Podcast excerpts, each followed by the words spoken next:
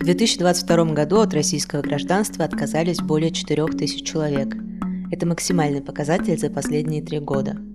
Радикально антивоенно настроенные россияне на камеру сжигают российские паспорта, топят их в унитазе, разрывают на куски. Но можно ли перестать быть россиянином, избавившись от российского гражданства или паспорта? И реально ли полноценно интегрироваться в другое общество? Корреспондентка «Черты» Юлия Ахмедова поговорила с людьми, которые отказались от российской идентичности и больше не хотят иметь ничего общего с Россией. Это «Черта вслух». Мы хотим, чтобы вы услышали эту историю. Игорю 35 лет. Изначально он был человеком без гражданства. Он родился в Латвии в русской семье, и у него был паспорт не гражданина Латвии. То есть он имел право постоянно жить в стране, но был лишен других прав – например, голосовать и служить в армии. По стопам отца Игорь отучился в мореходном училище, поступил в морскую академию, но профессия моряка его не привлекала. Поэтому, когда из академии его отчислили, он уехал в Россию и остался там на 11 лет. С документами негражданина Латвии получить российское гражданство оказалось очень просто. Игорь стал россиянином и со временем полюбил похорошевшую Москву, где было удобно жить и легко зарабатывать в музыкальной индустрии. Довольно долго он наслаждался новыми возможностями и на этом фоне даже поддерживал российскую власть. Рассказывает Игорь. Я в ту когда был Крым, я идеи, идеи, идеи, конечно.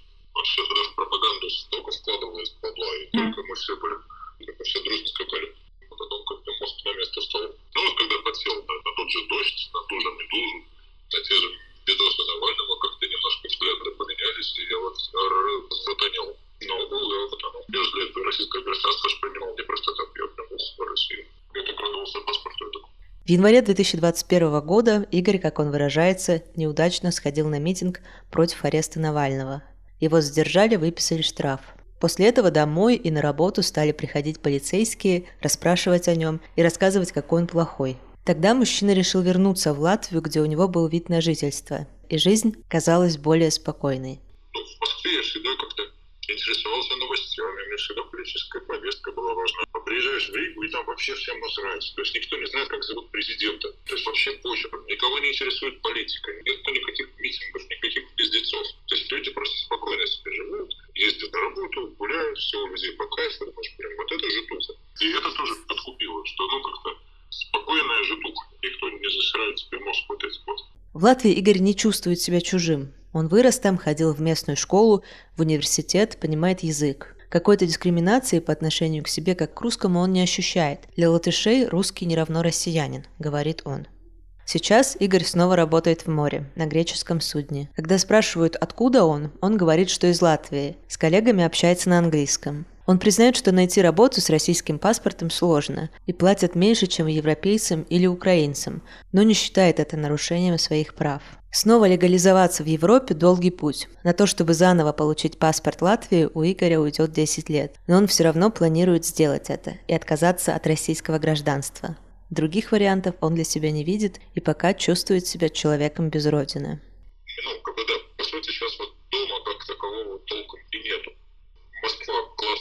здоровская, но туда я понимаю, что я не вернусь однозначно, точно нет. Вообще даже не на денек погостить, просто принципиальная позиция. В Россию я не поеду, пока не закончится война. Но в Латвии тоже я себя не чувствую полноценным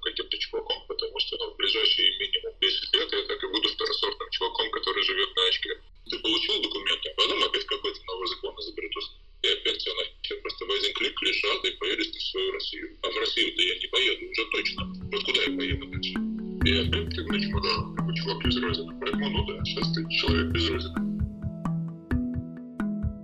Алина Винтер – юристка и редакторка платформы «Активатика».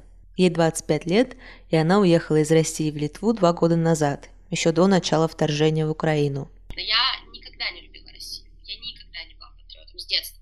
Мне всегда был непонятен русский народ, я никогда не хотела жить в России. Это такие традиции, такая культура, я не понимаю этих людей. Я еще из Сибири, из глубинки, mm-hmm. я переехала в Екатеринбург, в Москву, но в моем регионе, в Хакасии, люди, ну, они прям глубинные. У них Путин реально как бог. Вот Путин, царь, это власть от бога, они там ненавидят Запад. То есть я вот в этом всем росла, для меня это было безумно дико, я не понимаю такого. Несмотря на свое отношение к стране, Алина старалась быть активной гражданкой. Она ходила на митинги, работала в штабе Алексея Навального и ФБК. Но после 24 февраля ей все равно стало невыносимо от мысли о том, что она русская. Ну, у меня немецкие корни от мамы, видимо, очень сильно мне передалась, потому что я очень люблю Германию, их культуру, архитектуру, историю, очень люблю немцев. Я каждый раз, когда еду в Германию, я там просто восхищаюсь. У меня татуировки немецкие на теле. То есть настолько я люблю эту страну, и, наверное, как-то мой дух, он ближе туда, в ту сторону, поэтому с войной мне прям стало очень-очень неловко быть русской, очень стыдно. Я понимаю, что я ходила на митинги, я делала все, что я могла. Но, к сожалению, таких в России меньшинство. За два года Алина постаралась интегрироваться в литовское общество. Начала учить литовский язык, на русском старается не общаться, как и не говорить при знакомстве с людьми, откуда она. Если я понимаю на литовском, я держусь до последнего. То есть я в магазине, я стараюсь вообще не подавать виду, что я не литовка, там хватает, да, для каких-то базовых удовлетворений и потребностей, так сказать, могу говорить на литовском, но в основном, да, стараюсь э, на английском. Э, если еду за границу куда-то, я говорю, что я из Литвы, я говорю, что я не знаю русский. Инстаграмами, да, я веду на английском инстаграм. Я рассказываю обо всем, что происходит в моей жизни, mm-hmm. о танцах я танцую, о путешествиях я рассказываю, естественно, о войне.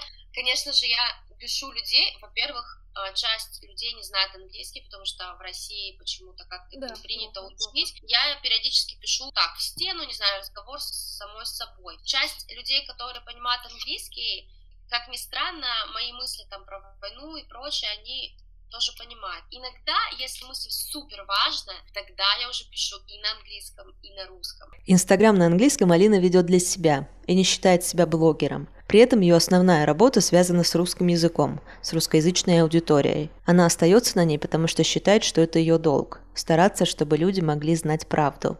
О будущем Алине думать тяжело, потому что Литва не стала и, возможно, не станет для нее домом. Ну, конечно, это сложно, просто потому что очень странно, когда у всех есть дом, mm-hmm. а я не знаю, где мой дом. Mm-hmm. Я знаю, что когда-то закончится у меня здесь право на проживание, должна буду думать дальше. А, тяжело, да, осознавать, что ты как немножко бомж, но тяжелее жить в России и молчать. А, но ощущение того, что ты один, оно есть, иногда накрывает, я могу там и поплакать, благо у меня есть собака, вот она, так сказать, она мой дом, наверное, моя родина, где моя собака, и это помогает. Помогает, наверное, и ощущение поддержки там каких-то людей здесь, помогает ощущение, что ты делаешь что-то действительно правильное, что там, не знаю, мне будет 50 лет, я посмотрю свою жизнь, подумаю, да, я могла жить богаче, круче, прекраснее в России, но я выбрала совесть, и мне за себя не стыдно. Антон Литвин живет в Чехии уже 8 лет, но серьезно об эмиграции задумался еще раньше. Он говорит, что о том, что нужно уезжать, ему подсказало чутье художника. К выбору страны он подошел осознанно и хотел переехать именно в Чехию. Хотя получить визу вышло только с третьего раза. Потом какое-то время ушло на оформление документов для семьи. С 2015 года он не был в России ни разу собственно, сразу себе поставил задачу максимально интегрироваться и интересоваться и уважать Чехию и общество, и законы, по которым живут здесь. Поэтому я минимизировал свои привычки, или как это правильно сказать, заставлял себя переставать там следить за курсом рубля кроны, сравнивать там, да, московские цены, и там уровень сервиса и прочее, прочее. То есть это было сразу понятно, что это э, тупиковая история, и сравнение, оно ни к чему хорошему не приведет. Есть э, реальность, в которой надо э, научиться жить. Еще до полноценного переезда в 2013 году Литвин начал делать в Чехии фестиваль актуальной культуры «Культурус». Поначалу это был фестиваль русской культуры. Ему хотелось показать чехам, что в России есть не только условный хор Александрова, а, например, театр ДОК, документальное кино, активизм. Но потом случился 2014 год, и делать фестиваль русской культуры в Европе стало странным. Антон включился в чешский и украинский активизм, и темы фестиваля стали ближе к Украине. Он старается следить за чешской политической жизнью, ходит на митинги, но интегрироваться в чешское общество за 8 лет ему пока так не удалось. А, я вот тут говорил с соседями со своими по дому, у меня 8 соседей, очень такая разнообразная публика, и я их спросил как раз, ну вот я получу гражданство, я кто буду для вас? Я говорю, ну ты все для нас останешься русским. Это же как бы нам даже это интереснее и приятнее. Поэтому тут нет задачи перестать себя э, чувствовать русским. Я просто не езжу в Россию, мне не очень интересна повестка, я не понимаю людей, которые слушают э, выступления там Путина и потом их комментируют. Я не знаю, я Путина не слушал уже, не знаю, лет 20, и меня от его голоса просто тошнит, я физически себя чувствую очень плохо. И я не могу слышать звуки гимна, я там, когда смотрел футбол, когда еще Россия участвовала в разных э, чемпионатах Европы или мира, я просто выходил из пивной во время звуков гимна, потому что меня реально трясло, я, я не, мог себе чувствовать себя спокойно. Для меня это просто вот на уровне аллергии страшно. Но это никак не связано с тем, что и, конечно, я навсегда русский, и, и тут речь не идет об отказе от русскости. Речь может идти об отказе от российского гражданства, но это отношение к государству, а не к э, культуре. Поэтому, если, дай бог, мне все-таки удастся получить чешское гражданство, я, конечно, постараюсь э, отказаться от э, российского гражданства, ну, как, именно как политический жест.